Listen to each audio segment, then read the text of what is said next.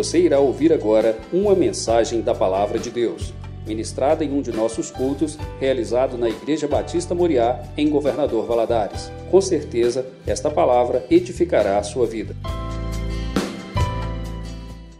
Abra sua Bíblia aí, por favor, Salmo 95.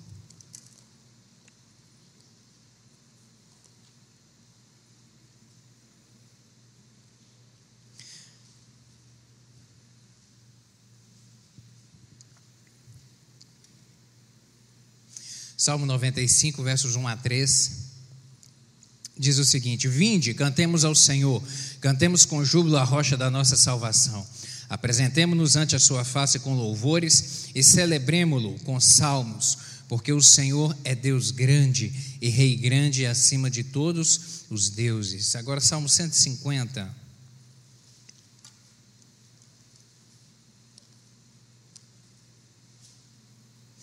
Diz assim: Louvai ao Senhor, louvai a Deus no seu santuário, louvai-o no, firma, no firmamento do seu poder, louvai-o pelos seus atos poderosos, louvai-o conforme a excelência da sua grandeza. Louvai-o com o som de trombeta, louvai-o com saltério e harpa, louvai-o com abdufes e flauta, louvai-o com instrumentos de cordas e com flautas. Louvai-o com símbolos sonoros, louvai-o com símbolos altissonantes, tudo quanto tem fôlego, louve ao Senhor. Louvai ao Senhor. Amém? Feche seus olhos mais uma vez, vamos orar, pedindo ao Senhor que aplique essa palavra no nosso coração. Senhor Deus, te agradeço pela liberdade que temos de estar na casa do Senhor. Te agradeço pelo privilégio que é conhecermos ao Senhor. Obrigado e nessa manhã que agora vamos meditar na tua santa palavra, eu lhe peço que o teu Espírito Santo fale conosco. Nós queremos, Deus, ser por ela alimentados, nutridos nessa manhã. Em nome de Jesus, ministra ao nosso coração. Te amamos, Senhor, te amamos e te damos e damos liberdade ao teu Santo Espírito para falar conosco. E eu lhe peço que o Senhor fale de uma maneira pessoal ao coração de cada um dos meus irmãos aqui. Em nome de Jesus, dá-me graça para transmitir essa palavra, pois eu dependo de ti, Espírito Santo. Me ajuda em nome de Jesus. Amém. Você que está conectado conosco aí na sua casa, Deus te abençoe também de uma maneira abundante. Fique ligado, não deixe que nada venha distrair a sua atenção e o Senhor vai te abençoar aí grandemente nessa manhã. Queridos, vitórias através de louvor e adoração. Vitórias maravilhosas e espetaculares, a gente já viu registrado na palavra do Senhor aquilo que Deus operou através do, a, a, a favor, na verdade, do seu povo quando eles se renderam em adoração e louvor ao Senhor. O louvor e a adoração são armas assim extraordinárias, sabe? Momentos, por exemplo, onde os inimigos eram em maior número, eles eram mais fortes, eles eram mais habilidosos, eles tinham mais capacidade, mais potencial, eles eram melhores, mas foram vencidos porque o Senhor interveio em resposta a um povo que adorava a Ele, em resposta a um povo que louvava o nome dEle, em resposta ao clamor de um povo que estava ligado ao Senhor. Louvor e adoração são instrumentos, são armas, na verdade, poderosas do Senhor à, à nossa disposição, porque é aquilo são são coisas que nos aproximam de Deus. E quando a gente está próximo do Senhor, a gente caminha bem, a gente caminha em segurança, porque a promessa dele sobre as nossas vidas é de nos sustentar, é de nos abençoar, é de pelejar as nossas pelejas, é de trabalhar por nós. Mas para isso temos que estar conectado a Ele. E é através do louvor e adoração é que nós nos aproximamos do Senhor. Eu não digo o Senhor se aproximar de nós, porque o Senhor sempre está no mesmo lugar. Por vezes, o que, nos, o que nos afasta da presença do Senhor são os nossos pecados. Então, quando a gente para, consagra a vida e busca em louvor e adoração honrar o nome do Senhor, aí sim somos nós que nos aproximamos dele e por ele somos alimentados e abençoados. E nessa manhã a gente vai ver algumas coisas a respeito de aprender acerca da adoração. Ensinamentos profundos aqui, baseados principalmente aqui no livro de Salmos. O termo adoração significa render-se agradecido a Deus, é também o cultuar, louvar, submeter-se à vontade dele, prostrar-se humildemente, enaltecendo o poder e a autoridade do Senhor. Isso é adoração. Isso é adoração, isso é se render, se dobrar, dobrar não somente o, o, o, os joelhos, mas dobrar principalmente o coração ao Senhor, reconhecendo quem Ele é, a sua autoridade, a sua majestade, o seu poder, reconhecendo quem é o nosso Deus. Adoração é isso, passa por isso o significado de adoração. E de que, que se compõe a adoração? Compõe-se de alguns elementos, um deles é a oração. A oração é uma das formas de adorar o Senhor. E existem diferentes tipos de, de, de, oração, nós sabemos disso. Uma oração, por exemplo, de petição, uma oração onde a gente vai clamar ao Senhor por alguma coisa, sabe? Oração de agradecimento, onde levantamos a nossa voz simplesmente para agradecer a Deus pelo que Ele é, pelo que Ele tem feito, sabe? Porque um dia nos resgatou do império das trevas, nos trouxe para o reino do Filho do Seu amor Agradecimento, agradecer por tudo. E quantos motivos nós temos para agradecer? A oração de intercessão é também um, um, modelo de oração, uma forma de se orar, interceder a favor de algo, ou de alguém, ou de alguma coisa. Mas a, a, a oração também, ela deve estar revestida de adoração. E essa adoração, eu repito, é, é, o abrir os lábios para poder reconhecer a autoridade e a majestade do Senhor. Isso é adoração através de oração. Reconhecer a majestade, o reconhecimento dos seus feitos, tudo aquilo que Ele é, tudo aquilo que Ele representa para nós, o seu cuidado, o seu amor, sabe, a obra redentora de Jesus Cristo na cruz do Calvário, que nos deu vida e vida em abundância. Adoração através de oração é isso e aí a gente tem que sempre ter o cuidado, eu digo em nossas orações, é, para que a gente divida o nosso tempo de oração, para que a gente não concentre a oração em apenas uma coisa. Por exemplo, oração apenas em pedir. Se chega à presença do Senhor apenas para poder pedir. Meu Deus, abençoa meu alimento aqui, em nome de Jesus, amém. Meu Deus, abençoa aqui que eu estou saindo do trabalho, me dá um dia abençoado, um dia de vitória, em nome de Jesus, amém. Nós temos que orar por essas coisas? Temos sim, temos sim. Mas nós temos que criar o hábito de ordenar a nossa oração, ordenar o nosso tempo de oração sabe? Reservar tempo para isso e nesse momento aprendemos a ordenar a nossa adoração. De que maneira? Entrando na presença do Senhor, reconhecendo o seu poder, sua majestade, sabe? Reservar na nossa oração um tempo para simplesmente adorar ao Senhor. Adorar, um tempo para agradecer ao Senhor pelos feitos que Ele tem nos concedido a cada dia, pelo seu cuidado para conosco, também reservar um tempo para pedir, apresentar a nossa súplica, aquilo que necessitamos, aonde precisamos que o Senhor venha intervir. Então a gente tem que criar o hábito, querido, sempre. No momento que você for orar, pense nisso. Eu tenho que orar para adorar o nome do Senhor, eu tenho que orar para agradecer o nome do Senhor, agradecer ao Senhor por tudo que Ele tem feito. Eu tenho que orar também para poder pedir, eu tenho que orar também para interceder a favor da, de alguma coisa ou de alguém. Então a gente tem que ter esse cuidado no momento em que vamos orar. Uma outra coisa que compõe também a adoração é o louvor. E o louvor é louvor é maravilhoso. O louvor está intimamente ligado à adoração.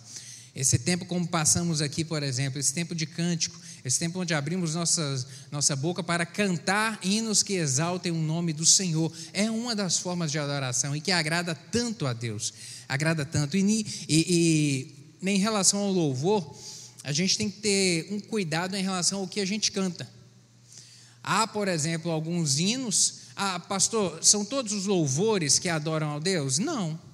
Não são todas as músicas gospel que adoram a Deus, não. Não são todas. Tem algumas que falam de vingança, tem algumas que falam de trazer o amor de volta.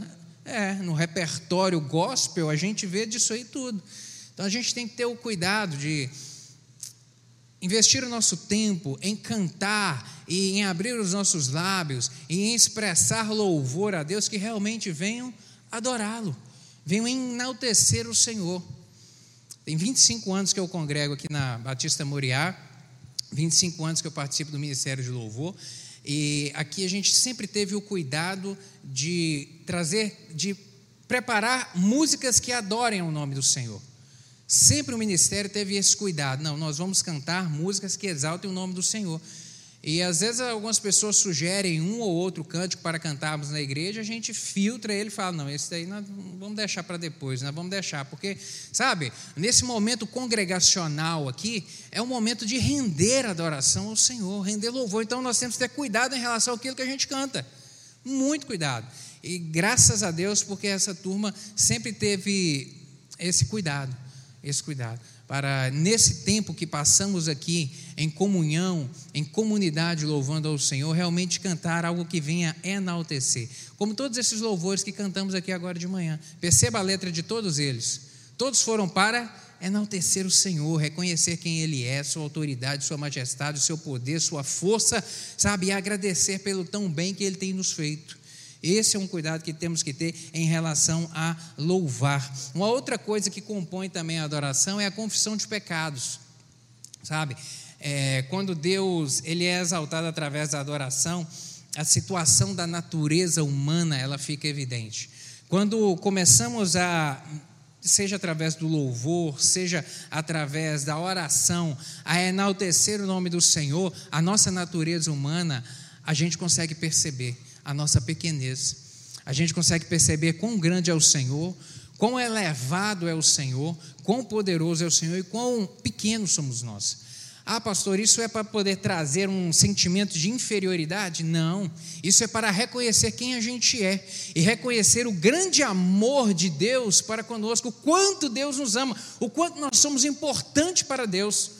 Porque ele, apesar de toda autoridade e poder, enviou o seu filho para morrer na cruz para nos conectar a ele. Isso demonstra o que? O amor dele para nós, sabe? E nos faz entender o quão realmente pequeno nós somos, sabe? Quando passamos a, a, confessar os nossos pecados. E a palavra do Senhor diz em Isaías capítulo 59, verso 1, que os nossos pecados é que fazem separação entre nós e Deus. Então, se há algo em nós que está desagradando o Senhor, para nos aproximarmos dele, nós temos que pedir perdão, confessar os nossos pecados, para que a nossa adoração venha a ser por Ele aceita. Nós lemos aqui, principalmente no Antigo Testamento, quantos, em quantos momentos o povo de Israel se achegou ao Senhor para poder adorá-lo e ele não recebeu a adoração deles, porque estavam em pecado. O Senhor não recebeu o sacrifício porque estavam em pecado. O pecado realmente nos afasta. Então você quer que a sua adoração, que o seu louvor se te aproxime do Senhor, tem que haver confissão de pecados, tem que haver realmente nos ajustar com o Senhor. E uma outra coisa que compõe também a adoração é o oferecimento. Nós oferecemos em, adoração ao Senhor nosso louvor, nós oferecemos em adoração ao Senhor é, as nossas orações e nós também oferecemos nossas ofertas ao Senhor. Aquilo que podemos trazer ao altar do Senhor, o trazer ao altar do Senhor os nossos dízimos e ofertas é uma forma de adoração a Ele. Adoração, cumprindo aquilo que Ele determina para nós na Sua palavra, em obediência, em orientação, aquilo que Ele tem reservado para nós, mas reconhecendo quem Ele é, reconhecendo que Ele, por quê? Porque no momento em que eu tiro parte daquilo que o Senhor me dá e eu devolvo para Ele, eu estou reconhecendo que, primeiro, Ele é o Senhor, eu obedeço aquilo que ele me deixou de orientação, eu reconheço que a provisão vem dele, porque na conta matemática, se você tira, vai faltar, mas na conta soberana de Deus, você tira e vai multiplicar. Isso não tem como se explicar na física e nem na matemática mas no mundo espiritual e no mundo físico, real, a gente vê isso na nossa mesa, lá dentro da nossa casa, você tem experimentado isso, de cuidado, de provisão do Senhor, de portas que, vão sendo abertas de uma maneira surpreendente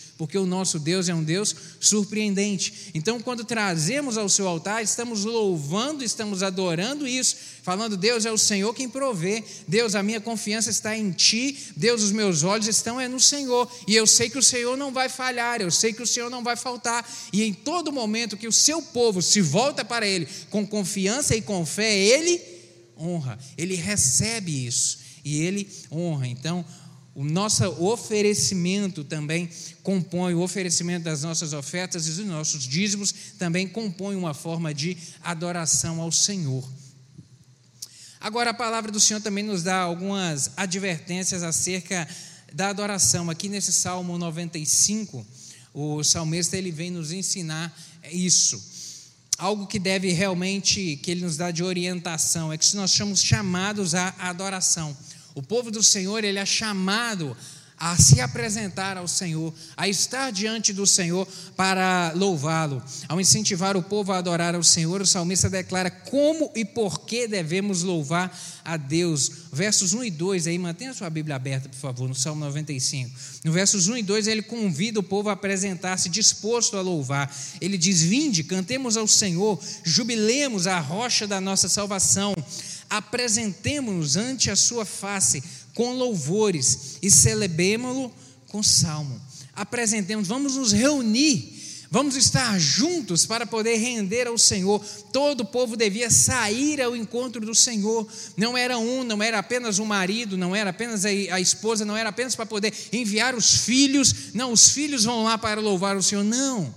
O salmista vem dizer: Ei, vamos todos Vamos todos a louvar ao Senhor, vamos todos à adoração ao Senhor. E é esse o ensinamento para nós como comunidade.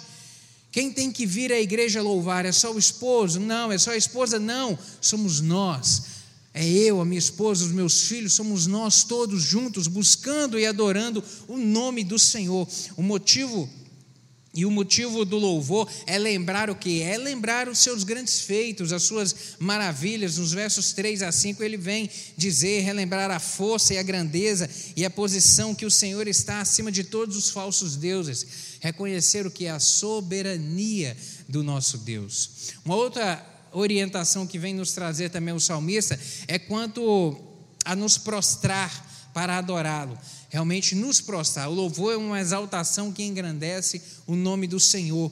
E a adoração, ela realmente ela, ela, é, ela é mais profunda no sentido de se dobrar perante o Senhor.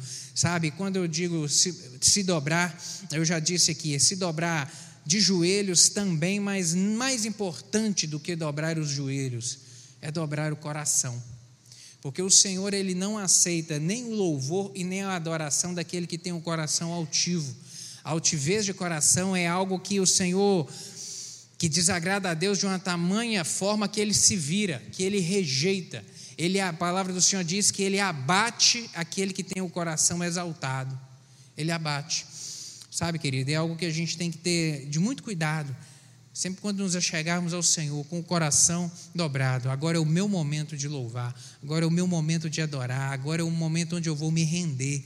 E quando a gente entende o que, que é um coração prostrado, quando a gente volta os olhos à palavra do Senhor para ver na vida de personagens bíblicos que realmente tinham um coração prostrado, a gente cita como, por exemplo, o rei Davi, que tinha um coração, ali tinha um coração prostrado não tinha vergonha de se dobrar, não tinha vergonha de rasgar as suas vestes, não tinha vergonha de, de dançar, de sair no meio do povo, pulando e dançando, para honrar ao Senhor, para exaltar ao Senhor, porque aquilo foi algo que partiu do coração dele, como uma, uma forma, uma expressão de louvor e de adoração a Deus que ele quis trazer naquele momento, sabe, querido? Isso significa realmente se rasgar. Isso ensina para mim e para você que quando nos achegamos à presença do Senhor, seja de maneira individual na sua casa, seja de maneira conjunta aqui na igreja, não tenha vergonha. Não devemos ter vergonha de expressar a nossa adoração ao Senhor. Não devemos ter vergonha de nos dobrar de joelhos. Não devemos ter vergonha de levantar a nossa voz, de levantar as nossas mãos para adorar o nome do Senhor, porque Ele é o Senhor, Ele é Deus. Ele é Deus. Então, um coração prostrado, realmente um coração rasgado. O apóstolo Paulo, ele vai expressar isso muito bem em Romanos capítulo 11, versos 33 a 36 quando ele vai dizer o seguinte: ó profundidade das riquezas, tanto da sabedoria como do conhecimento de Deus. Quão insondáveis são os seus juízos e quão inescrutáveis os seus caminhos. Quem, pois, conheceu ao Senhor? Ou quem foi o seu conselheiro? Ou quem primeiro deu a ele para que ele venha a ser restituído? Porque dele, por ele e para ele são todas as coisas. A ele, pois, a glória eternamente. Amém. Amém. O apóstolo vem ali com, com palavras realmente rasgar o seu coração para enaltecer ao Senhor, dizer que quem é como o Senhor, não existe outro como Ele, quem primeiro deu a Ele para que possa receber. Porque dele, por ele e para ele são tudo. Porque dele, por ele, para ele tem que ser a minha vida. Porque dele, por ele, para ele tem que ser os bens que ele tem me dado. Porque dele, por ele, para ele tem que ser a família que ele me presenteou. Tudo é dele, tudo pertence a ele, nada é meu, eu não sou dono de nada. Porque daqui a gente não vai levar absolutamente nada. Nada. Porque dele, por ele e para ele, ou seja, para a finalidade dele. Então, tudo aquilo, querido, que ele tem nos presenteado, a gente tem que entender que isso é para o louvor e a honra dele. Engrandecer o nome dele, proclamar o nome dele. E como utilizamos nosso recurso para proclamar o nome do Senhor? Investindo no reino do Senhor, para que o reino avance para que missões possam ser sustentadas e para um obreiro ser sustentado no, no campo missionário, precisa de dinheiro para isso. Para uma missão vida permanecer de pé, recebendo mendigos e sendo ministrado ali na vida deles, onde se trabalha tanto o aspecto espiritual como o emocional para, para sarar as emoções, para restituir esse cidadão a uma vida, a uma dignidade, isso precisa de dinheiro, porque dele, por ele e para ele são todas as coisas. E todas as coisas é o que? É a minha vida também, no meu serviço, no meu dar, no meu me doar, me doar o tempo para o servir, para estar aqui louvando ao Senhor, para render a Ele meu louvor e adoração, para servir a Ele. Porque dele, por Ele e para Ele são todas as coisas.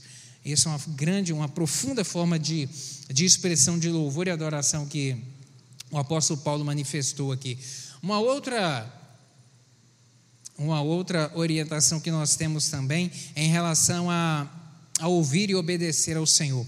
O salmista aqui ele vem dizer isso, que tem, que era necessário o povo se reunir para louvar, para cantar hinos ao Senhor, para exaltar o nome dele, mas também ele estava demoestando o povo a ter atenção àquilo que o Senhor, aquilo que era para o povo servir ao Senhor atenção à palavra do Senhor, atenção àquilo que o Senhor havia determinado da forma de adoração e do estilo de vida que deveria se ter para honrar ao Senhor. Isso é fundamental, colocar em prática a palavra do Senhor, colocar em prática. O verdadeiro adorador, ele cultiva um coração realmente cheio da palavra do Senhor. Em Mateus capítulo 13, verso 9, quando Jesus Cristo vem explicar, ensinar, na verdade, os seus discípulos acerca da parábola do semeador, ele vem explicando passo a passo da parábola e chega no verso 9, ele diz o seguinte: Quem tem ouvidos para ouvir, ouça.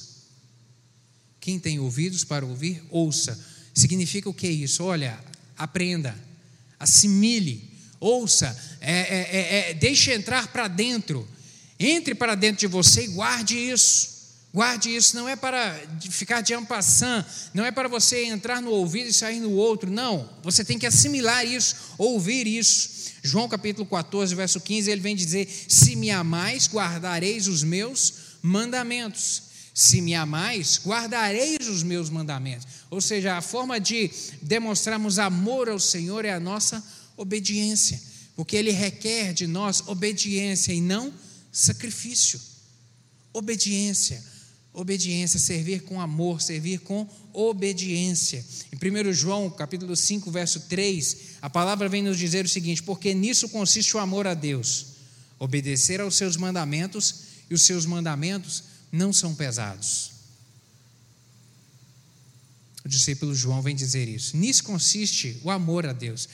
Então, se a gente quer, meu querido, ver em nossas vidas se a expressão de amor, se, a nossa, se realmente amamos ao Senhor, é se realmente temos compromisso em servir, em seguir aquilo que Ele nos orienta. E quais são ah, ah, os, os dois mandamentos que resumem tudo aquilo que o Senhor tem para nós? Ele diz isso e isso, o Senhor Jesus Cristo, em Mateus capítulo 22, versos 37 a 39. Respondeu-lhe Jesus: Amarás o Senhor teu Deus de todo o teu coração, de toda a tua alma e de todo o teu entendimento.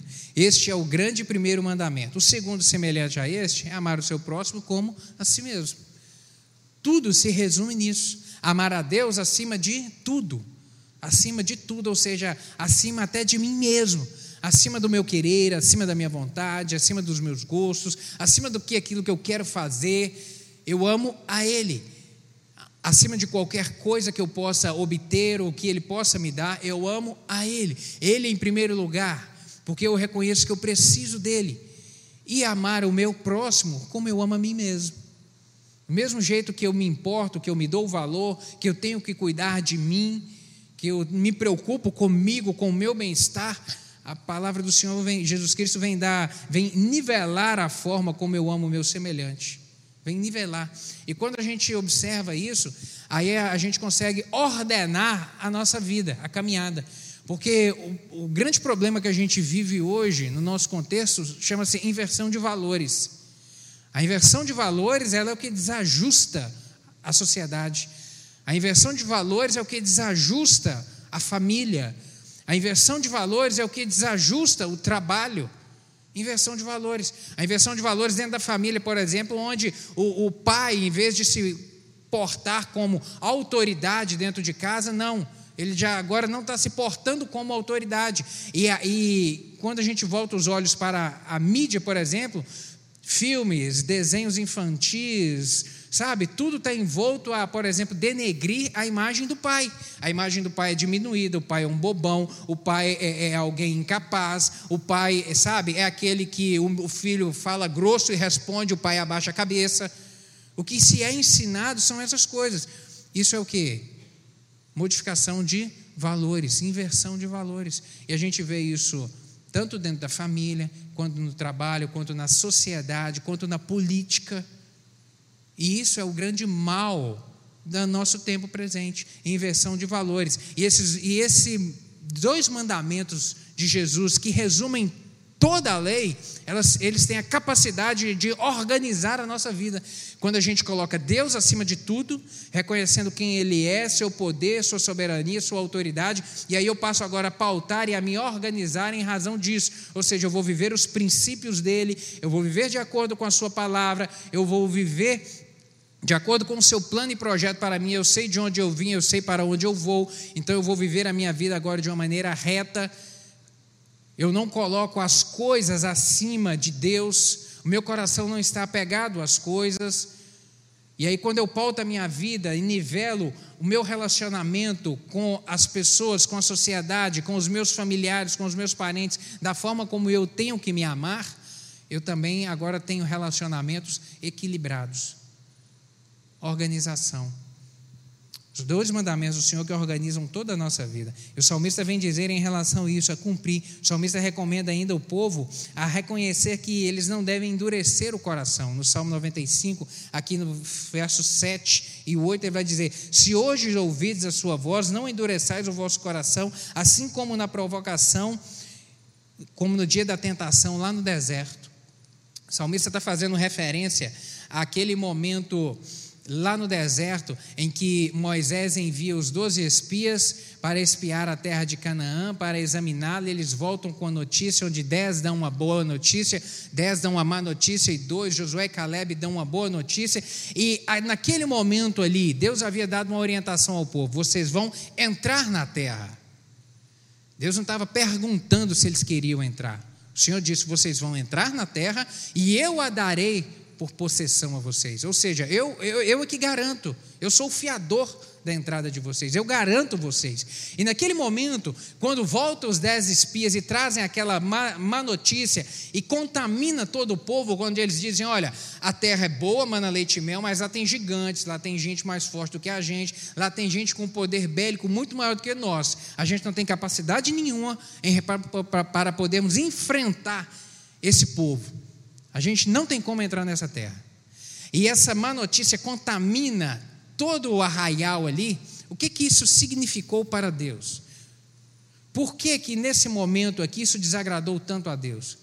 Porque naquele momento eles estavam dizendo: Olha, Deus, o Senhor nos tirou do Egito, o Senhor é poderoso, o Senhor abriu o mar, mas o Senhor não tem poder para fazer a gente entrar nessa terra. Significava isso. O Senhor foi poderoso até aqui, daqui para frente o Senhor já não é mais poderoso. O Senhor não tem capacidade de resolver esse problema. E foi isso que desagradou a Deus, essa falta de, de confiança nele. Isso é que desagradou o Senhor. E aí qual foi a resposta de Deus? Olha, então já que eu não sou poderoso para poder fazer vocês entrarem nessa terra, então vamos fazer o seguinte: vocês vão voltar, vão caminhar durante 40 anos e todo mundo vai morrer.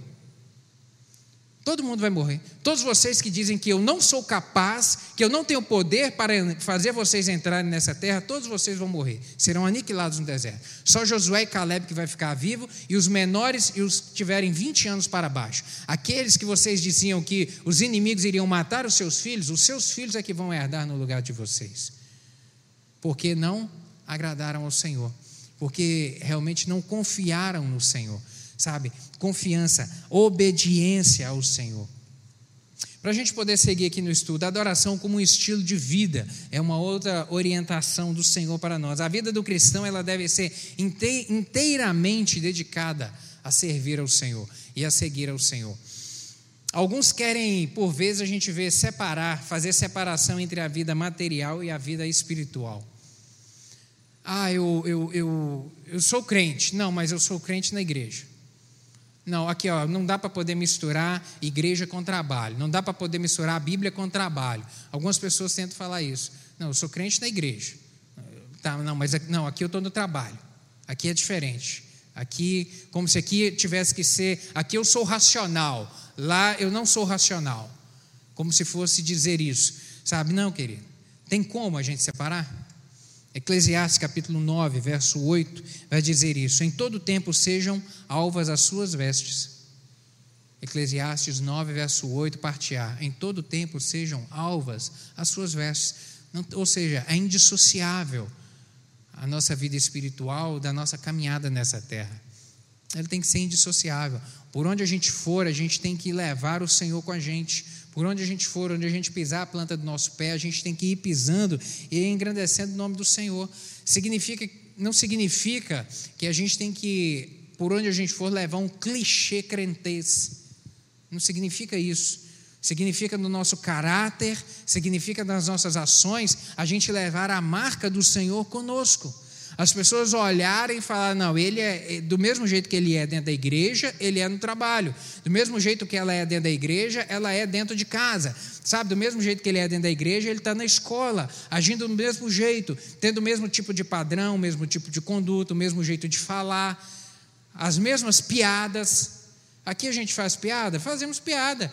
E o mesmo tipo deve ser o mesmo tipo que a gente faz junto aos nossos amigos no relacionamento nosso aqui dentro da igreja, o mesmo, o mesmo, o mesmo nível, o padrão da, da, da, das nossas piadas, das coisas que a gente ri, tem que ser o meu lá fora, por onde eu for. Não posso fazer um tipo de piada dentro da igreja e outro tipo de piadas na roda dos amigos. Não, o, o meu jeito é um só. É isso que o salmista vem nos orientar, a viver de um estilo só. Isso significa que a pureza e a santidade devem nortear todas as nossas ações. A pureza e a santidade. Em qualquer momento, o nosso jeito de falar ou de agir deve ser o mesmo. E aqui a gente apresenta, a gente, como estilo de vida, a adoração como estilo de vida, qual que é o, o objetivo da adoração? A adoração ela deve estar voltada ao Senhor e não somente a nós. E aqui a gente tem que ter uma atenção em relação a isso que a adoração como forma de oração, por exemplo, ela tem que estar voltada, eu disse no início, a gente tem que ordenar a nossa adoração para que a nossa oração não seja algo que venha invocar apenas a nós, a nós mesmos, no sentido das nossas necessidades. A nossa adoração tem que ser, o objetivo dela é enaltecer ao Senhor, a adoração voltada ao seu reconhecimento, a adoração voltada ao sacrifício de Jesus na cruz do Calvário, que é o que nos dá a vida e o que nos garante a vida. Engrandecer o nome do Senhor o tempo todo. E em relação à adoração, onde deve ser o lugar dela? Há lugar certo para adoração? Não existe um lugar único, específico, onde a gente deve adorar a Deus. Não existe um lugar único, sabe? Prostando-se com reverência diante dele, nós temos a liberdade de onde estivermos, engrandecer o nome do Senhor. Onde estivermos, dentro da nossa casa, andando pela rua, dirigindo um carro, no trabalho, sabe? Onde a gente está, a gente tem essa possibilidade, sabe? Em, um, um, minuto ali que você para e fecha os olhos, sabe? E, e, volta a sua mente ao Senhor e fala: Deus, obrigado por tudo que o Senhor tem feito. O Senhor é maravilhoso. O Senhor é Deus bom. Obrigado por estar aqui nesse trabalho. Te agradeço por tudo. Você está adorando o nome do Senhor. Você está reconhecendo o seu poder e a sua autoridade sobre a sua vida. Sabe, nós temos essa possibilidade de onde estamos, engrandecemos o nome do Senhor. Em qualquer lugar, Deus receberá adoração genuína, procedente de uma alma realmente contrita, independente do lugar. Em João capítulo 4, Jesus Cristo ele tem um encontro ali com a mulher samaritana, e nos versos 20 e 21, ela vem trazer um questionamento e ele vem trazer uma resposta para ela em relação ao lugar da adoração. Ela diz o seguinte: Nossos pais adoraram neste monte, e vós dizeis que é em Jerusalém o lugar onde se deve adorar. E disse-lhe Jesus: Mulher, creme que a hora vem em que nem neste lugar, nem em Jerusalém adorareis ao Pai. Para os, havia uma grande rixa entre os judeus e os samaritanos, e os samaritanos adoravam ali no Monte Gerizim e os judeus adoravam o templo em Jerusalém. E ficava aquela rixa: onde se deve adorar a Deus? Onde se deve adorar a Deus? E aí, Jesus Cristo, nesse, nessa conversa com ela, nesse diálogo, ele põe um ponto final. Quando ele vem dizer: olha, não é em Gerizim o lugar certo de adorar, e nem somente no templo em Jerusalém. Não é em lugar, é em qualquer lugar é que se deve adorar. Em qualquer lugar é que se deve prostrar reconhecer o Senhor quem Ele é. Agora, isso não significa que a gente deve deixar de congregar. Eu posso adorar dentro da minha casa? Sim, eu posso, eu devo adorar dentro da minha casa. Eu tenho essa liberdade por isso. Mas isso não significa que a gente deve deixar de congregar, de nos reunir como estamos aqui nessa manhã onde nos reunimos para exaltar o nome do Senhor. Hebreus capítulo 10, verso 25, vem dizer expressamente a respeito disso, essa advertência. Não deixemos de congregar-nos, como é costume de alguns. Não deixemos de congregar-nos. Por quê? Porque a ausência do congregar, isso traz um malefício para nós. Isso traz um malefício. É aquele ensinamento da brasa dentro do braseiro. Enquanto o carvão está lá dentro da churrasqueira, ele permanece quente. Agora, se você tira ali o pedaço de carvão e coloca do lado da churrasqueira, pode ser bem do lado, bem do ladinho mesmo, onde ainda está quente, ele vai esfriar. Rapidinho. Por quê? Porque nós somos assim. A gente precisa de estar junto, porque é na comunhão dos santos é que a gente vai sendo fortalecido. É na comunhão dos santos que vemos a casa do Senhor numa manhã como essa, assim tão despretensiosa que você poderia estar deitado na sua cama, que você poderia estar fazendo um monte de coisa que a gente se reúne e começa a louvar o Senhor como nos hinos que foram cantados aqui de manhã e o coração é cheio e a gente é renovada na fé, e a gente rende a Ele o nosso louvor e adoração. É aqui que nós vamos sendo fortificados para a caminhada da vida, é aqui que nós vamos sendo alimentados na fé através da palavra do Senhor, é na comunhão dos santos. É na comunhão dos santos. Querido, a gente não faz sentido ainda dos efeitos dessa pandemia na vida cristã.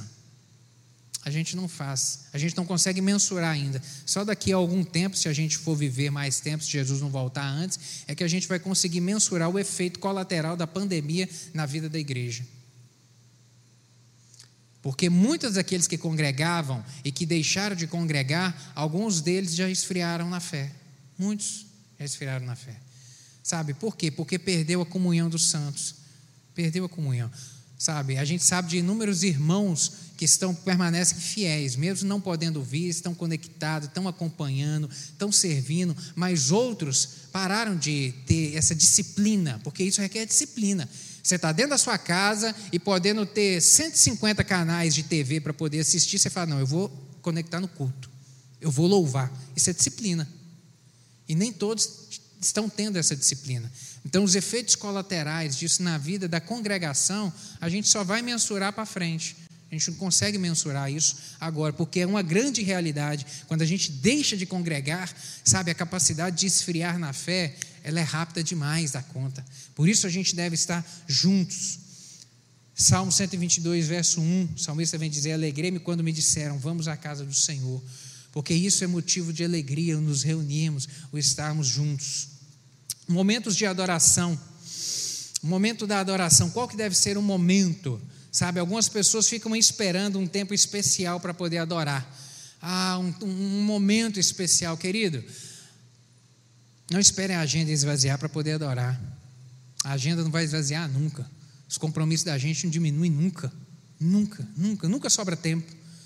Então coloque, a gente tem que nos disciplinar a adorar na rotina da nossa vida, dentro dos nossos compromissos. Sabe, vou me organizar para reservar um tempo para adorar o Senhor, seja de manhã, seja à tarde, seja à noite, o melhor horário para você, mas temos que nos organizar para isso. O tempo é o agora, o tempo de adorar é o hoje, o momento é agora, é agora é o tempo que Deus busca realmente os verdadeiros adoradores. Isaías 55, verso 6, o profeta vem dizer: Buscai o Senhor enquanto se pode achar, invocar enquanto está perto. E quando a gente para para poder ver a vida e o tempo da gente, querido, Jesus Cristo está na iminência de voltar. O arrebatamento é tão iminente na nossa vida, tão iminente que se a gente desse conta disso, a gente andava mais de joelho, de coração prostrado, adorando mais o Senhor, porque a volta de Jesus está próxima demais.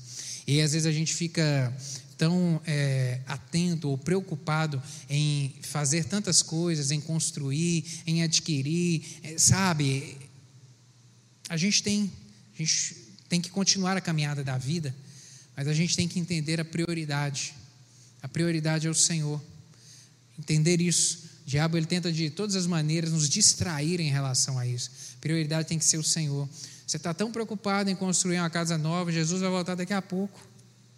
Está tão preocupado em, em, em ajuntar coisas, você nem sabe se vai poder gozar disso daqui a alguns dias. O que é, que é o principal? Jesus está perto demais de voltar. O arrebatamento é realmente algo iminente, iminente demais. Buscar o Senhor enquanto se pode achar. E o tempo é o agora. O momento da adoração é o agora. O momento do louvor, querido, é o agora, não é o depois. Não é eu vou deixar para depois, não, eu, eu vou deixar para buscar o Senhor mais tarde. Quantos eu já ouvi dizendo isso? Ah, agora é minha, eu estou sem tempo. Às vezes eu questiono alguns irmãos. Rapaz, você está sumido da igreja, pastor, estou tão sem tempo. É. Na verdade, você está sem tempo para Deus. Imagina se Deus te tratasse da mesma maneira. Aí você vai orar e Deus vai falar: Não, estou tão sem tempo, porque não vai dar para eu poder te ouvir. Eu não vou ouvir sua oração, não, porque eu estou sem tempo, tá? Não vou ouvir, não. Imagina se Deus tratasse a gente assim. O tempo é agora, querido. Tempo é hoje. Jesus Cristo está na iminência de voltar. Adoração. Adorar e louvar em todo tempo todo o tempo. No Antigo Testamento e no Novo Testamento está registrado fatos assim extraordinários de momentos em que Deus interveio é, em momentos de louvor e adoração. O louvor ele realmente derrota os inimigos. O louvor ele traz vitória para as nossas vidas. Sabe, a gente vê ali no segundo Crônicas um momento épico ali onde o rei Josafá estava é, com diversos inimigos se levantando contra ele e ele naquele momento ali ele faz uma oração e ele diz: Senhor, ele rasga as suas vestes, rasga o seu coração perante o Senhor, reconhecendo o seu poder e autoridade. Ele diz: Senhor a gente não tem força contra essa grande multidão que vem contra nós, mas os nossos olhos estão postos no Senhor. A gente confia em Ti, a gente vai continuar adorando e louvando o nome do Senhor sempre, sempre. Nos socorre, nos ajuda, mas a nossa confiança está no Senhor. E ali o Senhor dá a ele uma estratégia de colocar realmente os levitas para poderem ir à frente louvando o nome do Senhor e como que Deus age de uma maneira sobrenatural. Versos 21 e 22 de 2 Crônicas 20 está registrado o seguinte, onde ele diz que aconselhou-se com o povo e ordenou cantores para o Senhor, que vestidos de ornamentos sagrados e marchando à frente do exército, louvassem a Deus, dizendo: Rendei graças ao Senhor, porque a sua misericórdia dura para sempre. Tendo eles começado a cantar e a dar louvores, pôs o Senhor emboscadas contra os filhos de Amon e de Moabe e os da montanha de Sei, que vieram contra Judá, e foram desbaratados. Quando eles começaram a louvar, Deus confundiu os inimigos. Haviam três, três tipos, três povos ali reunidos: os, os moabitas, os amonitas e aqueles das montanhas de Seir. Quando eles começaram a louvar o Senhor, Deus colocou confusão entre esse povo, que um começou a guerrear contra o outro e um matou o outro. Todo mundo morreu.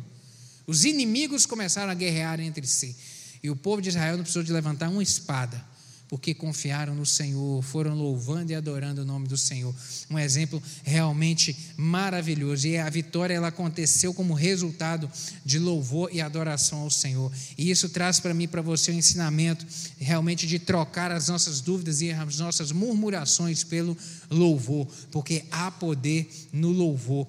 O louvor também e a adoração num momento de sofrimento é o que a gente deve aprender e colocar em prática na nossa vida. A gente aprende isso quando a gente olha no Novo Testamento, livro de Atos, a experiência que o apóstolo Paulo e Silas tiveram ali enquanto estavam na prisão. Sabe, foram humilhados, foram chicoteados, foram maltratados, estavam encarcerados, estavam condenados à morte, porque eles seriam mortos, mas à meia-noite, ali no momento de mais densa escuridão, eles tinham inúmeras razões para murmurar, para reclamar. Deus, por que, que o Senhor trouxe a gente aqui? Deus, a gente está pregando a palavra do Senhor e a gente agora está nessa situação difícil. Não, decidiram louvar a Deus. E o Senhor interveio de uma maneira sobrenatural e operou ali um milagre. Está registrado em Atos capítulo 16, versos 25 e 26, quando Deus realmente abriu as portas do cárcere ali, dando livramento e dando vitória. Mas porque no momento do sofrimento, realmente louvaram o nome do Senhor. E nos momentos de sofrimento, o louvor é como um remédio que alivia o coração e refrigera a alma. Meu querido, como faz bem o louvor na hora que a gente está passando dificuldade. Não sei se você já teve essa experiência, mas eu já tive inúmeras, inúmeras, inúmeras vezes, inúmeras vezes, sabe, de aperto, de dificuldade, sabe, de, de, de coração realmente rasgado, de sem força para poder até mesmo orar. E aí parar e começar a cantar e começar a louvar o nome do Senhor, e a força vem sendo renovada, e o Senhor vai fortalecendo e a gente vai caminhando. Sabe, momentos de tristeza, momentos onde realmente a alma está chorando, Sabe, a gente para para poder louvar o nome do Senhor e Ele vai enxugando as lágrimas, Ele vai renovando força, Ele vai renovando ânimo. Há poder no louvor, há poder na adoração, meu querido. Não se esqueça jamais disso. Troque realmente, é um ensinamento trocarmos a nossa murmuração, os nossos motivos de queixa por louvor ao Senhor. Isso faz toda a diferença. O poder do louvor o poder do louvor. O poder do louvor foi manifesto ali na vida de Abraão, quando ele foi vitorioso enquanto adorava ao Senhor. Naquele momento ali no Gênesis capítulo 22, onde ele está indo para sacrificar Isaac, e ele diz para os homens: Olha, para os seus companheiros: Olha, eu vou com o rapaz, nós, eu vou, nós vamos adorar e nós vamos voltar. E naquela caminhada ali, ele indo a oferecer Isaac, eu imagino de um Abraão indo adorando ao Senhor. Meu Deus, o Senhor é Deus. Eu não sei o que, que vai acontecer. O Senhor me mandou sacrificar o meu filho, mas eu estou adorando ao Senhor porque eu creio que o Senhor vai fazer alguma coisa. E Deus deu a ele ali uma vitória extraordinária de enviar a provisão do cordeiro em razão da sua obediência e da sua adoração ao Senhor. Jó foi restaurado enquanto adorava a Deus de uma maneira maravilhosa. No capítulo 1, verso 20 do seu livro, ele diz o seguinte: Então Jó se levantou e rasgou o seu manto, e raspou a sua cabeça, e se levantou da terra e adorou. Quando ele havia perdido tudo, perdeu os seus bens todos, ficou pobre da noite para o dia, perdeu os seus filhos todos, teve que enterrar todos os filhos um, da noite por dia, de uma vez só, naquele momento onde ele não tinha nada ele raspou a sua cabeça e ele adorou. Não reclamou, não murmurou, mas adorou. Realmente a adoração garante vitória. Gideão adorou ao Senhor antes da batalha ali contra os midianitas que levantavam, que estavam oprimidos no capítulo 6 do livro de Juízes, e de uma maneira extraordinária. Enquanto ele adorava ali no capítulo 7, o Senhor deu-lhe vitória sobre os seus inimigos. A gente aprende também que os anjos os anjos, eles também adoram a Deus. Apocalipse capítulo 7, versos 11 e 12 falam isso de uma maneira muito clara.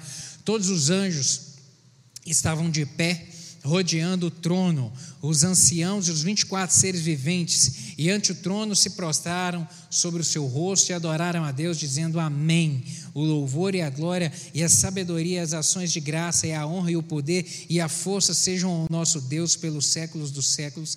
Amém. Todos os seres viventes no reino, no mundo espiritual, eles louvam e adoram ao Senhor. Os anjos de luz adoram ao Senhor. E é dever do povo de Deus realmente louvar ao Senhor. E a verdadeira igreja, ela deve adorar e deve louvar ao nome do Senhor. E a fé legítima, ela vem sempre acompanhada de adoração. Sempre essa fé, a fé, a evidência da fé, o que legitima a fé é a expressão de adoração ao Senhor, sabe? É o que realmente manifesta a fé. Agora, aqui, para a gente poder caminhar um pouco mais, umas observações que devem ser sempre lembradas com frequência: que todos, indistintamente, nós enfrentamos batalhas espirituais, retaliações satânicas e ataques do mundo, da carne e dos homens. Todos nós enfrentamos isso. Nós temos estudado sobre batalha espiritual. E a batalha espiritual é essa que acontece tanto no exterior quanto no nosso interior. Sabe? E essa batalha todos nós enfrentamos na caminhada do dia a dia.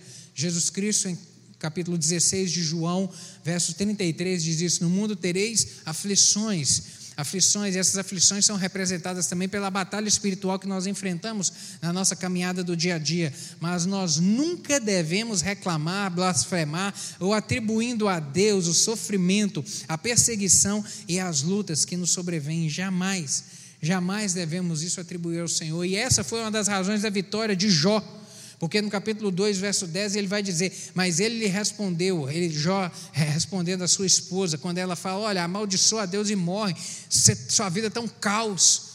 Além de você estar tá pobre, você não tem filho nenhum, agora você está doente, você está realmente algo parecido com uma lepra e condenado aí a morrer porque desse jeito você vai morrer. E aí ele vem, ela, ele vem e responde a ela: Olha, mulher, você fala como uma louca. Não temos recebido o bem de Deus e não receberíamos também o mal. Em tudo isso não pecou Jó com seus lábios. Se existe alguém que haveria inúmeras razões para blasfemar e murmurar, era Jó. Mas a Bíblia diz que em nenhum momento ele abriu os lábios para reclamar ou para murmurar. Deus não é dirigido nem influenciado pelas circunstâncias. Isso a gente tem que sempre ter em atenção na nossa vida. Deus ele não, ele está acima de tudo, querido. A soberania de Deus o coloca acima das situações, tanto do nosso mundo físico quanto do mundo espiritual. Deus não é pego de surpresa. Ou você acha que quando o diabo fez um motim no céu para assentar no trono, Deus já não sabia que aquilo ia acontecer? Ele é soberano, ele tudo conhece, ele tudo vê. Ele, antes que tudo era, ele já é, diz a palavra do Senhor. Isaías 43, verso 13. Ainda antes que houvesse dia, eu era, e nenhum há que possa livrar alguém das minhas mãos. Agindo eu, quem impedirá? O Senhor já era antes de tudo. Ele tem todo o conhecimento e todo o poder. Algo que a gente aprende também é que em vez de murmurar, é melhor e mais produtivo cantar louvores, declarando a benignidade do Senhor para conosco, reconhecendo quem o Senhor é. Tenha sempre esse cuidado, no momento da dificuldade, no momento que. E tem hora que a gente tem vontade de reclamar mesmo.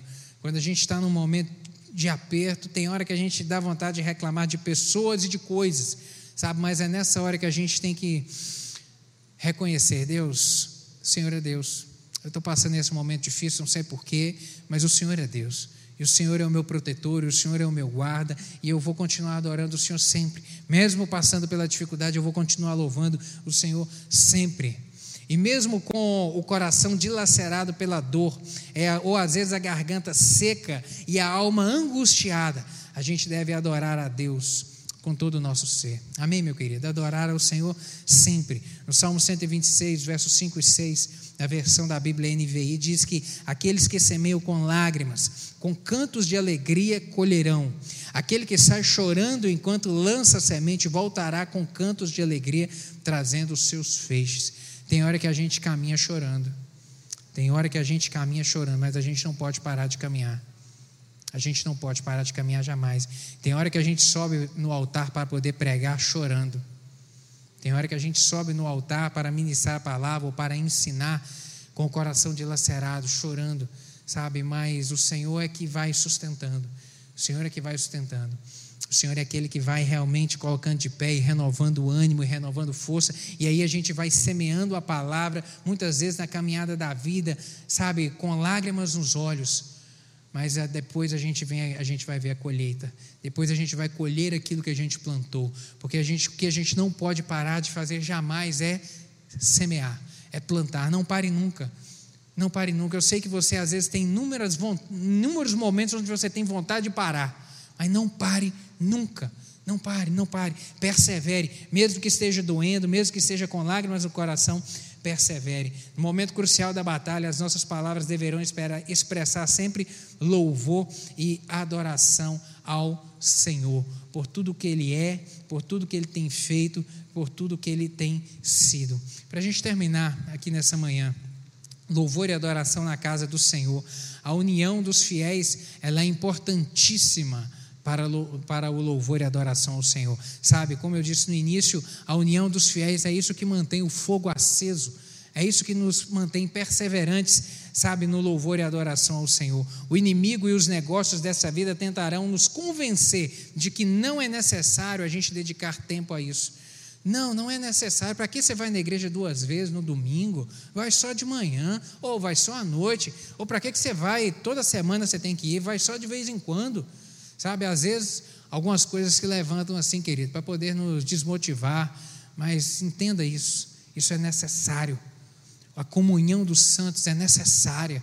É aqui é que a gente é alimentado e fortalecido. Sabe, é aqui que a gente vai trocando experiência um com o outro. É aqui é onde a gente compartilha da nossa fé um com o outro. É aqui onde a gente olha nos olhos e segura na mão um do outro e fala: não, a gente está junto.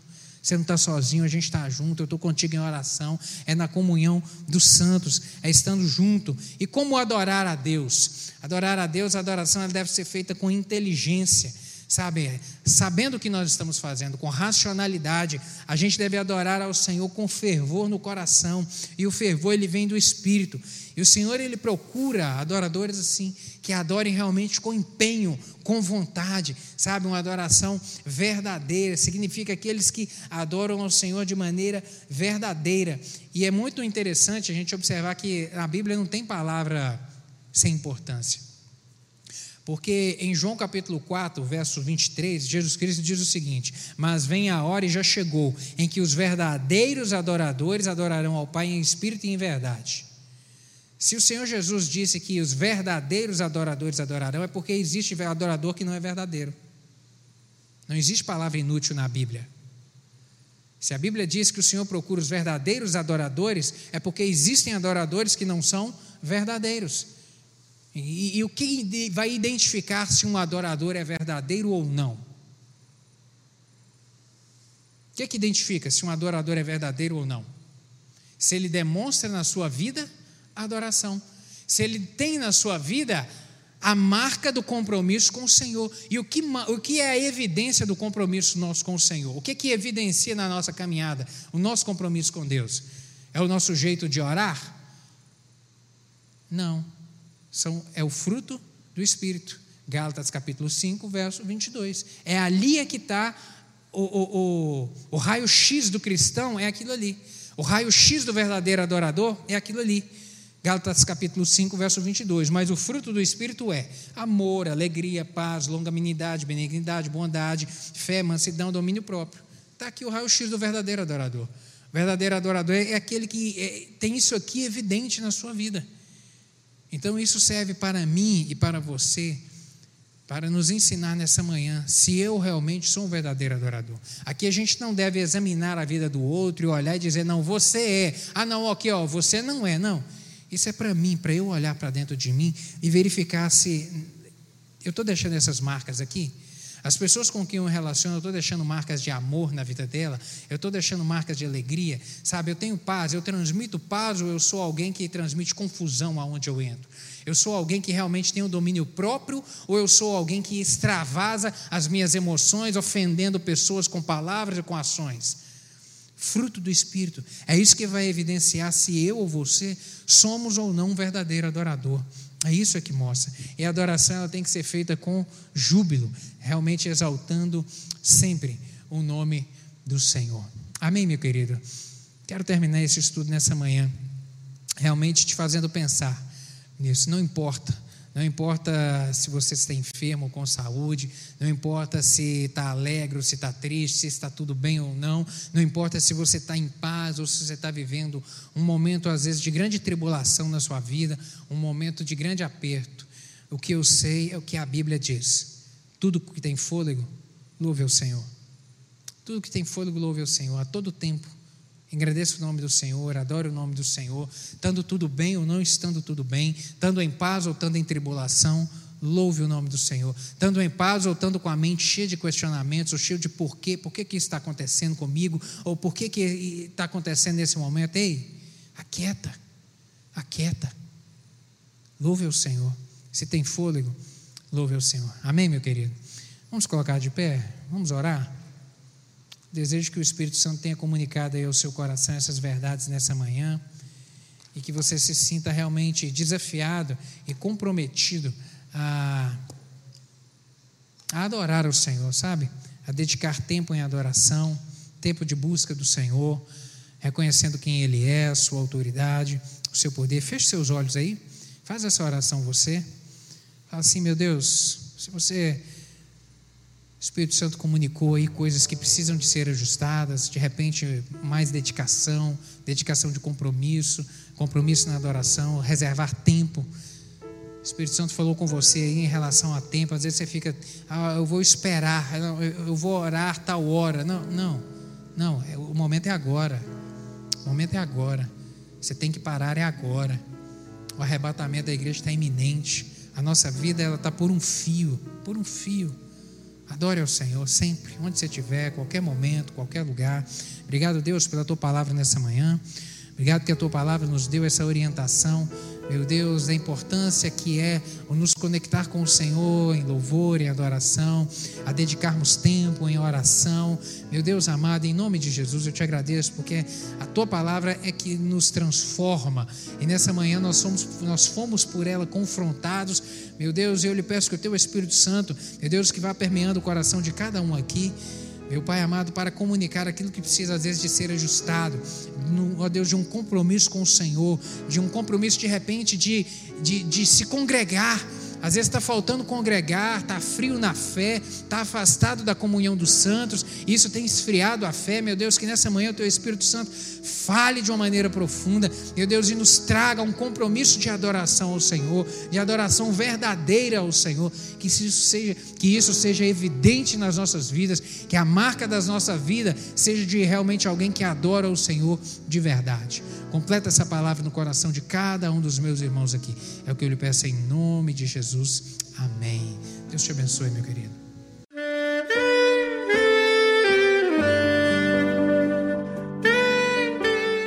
Querido amigo, Deus se interessa por você. Ele conhece as circunstâncias atuais da sua vida. Não hesite em buscá-lo. Em Jeremias 33, versículo 3, ele nos diz: Clama a mim e responder-te-ei, e anunciar-te-ei coisas grandes e ocultas que não sabes. Esperamos que a mensagem ouvida tenha falado ao seu coração e que você e sua família sejam abençoados pelo Senhor Jesus.